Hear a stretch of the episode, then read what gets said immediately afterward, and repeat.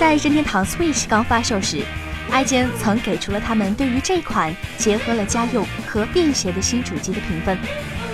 当时，IGN 认为虽然它的设计巧妙，但在两个领域的体验都有缺陷，因此只给出了七分的评价。而如今，他们又更新了对于 Switch 的评分。这一次，他们认为它在两个区域都做得很好，因此给出了八点三分，比上一次的评分高出了一点三分。IGN 这样评论道：“在任天堂 Switch 发售一年半之后，它兑现了自己最初的承诺，让玩家们不管是在家还是出门在外，都能够享受到高质量的游戏。只不过，并没有在此之外做的更多。”它让玩家们能够玩到简直多到荒唐的第一方和第三方游戏，而且这些游戏的数量还在快速增长。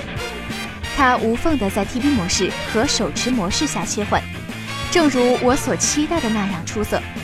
Switch 并没有实现大家对家用机社交娱乐功能所有的期待，但这也不能阻止它成为一台颠覆性的好游戏机，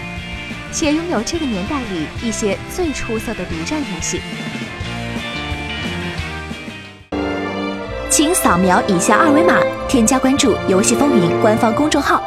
更多精彩好礼及互动内容，你值得拥有。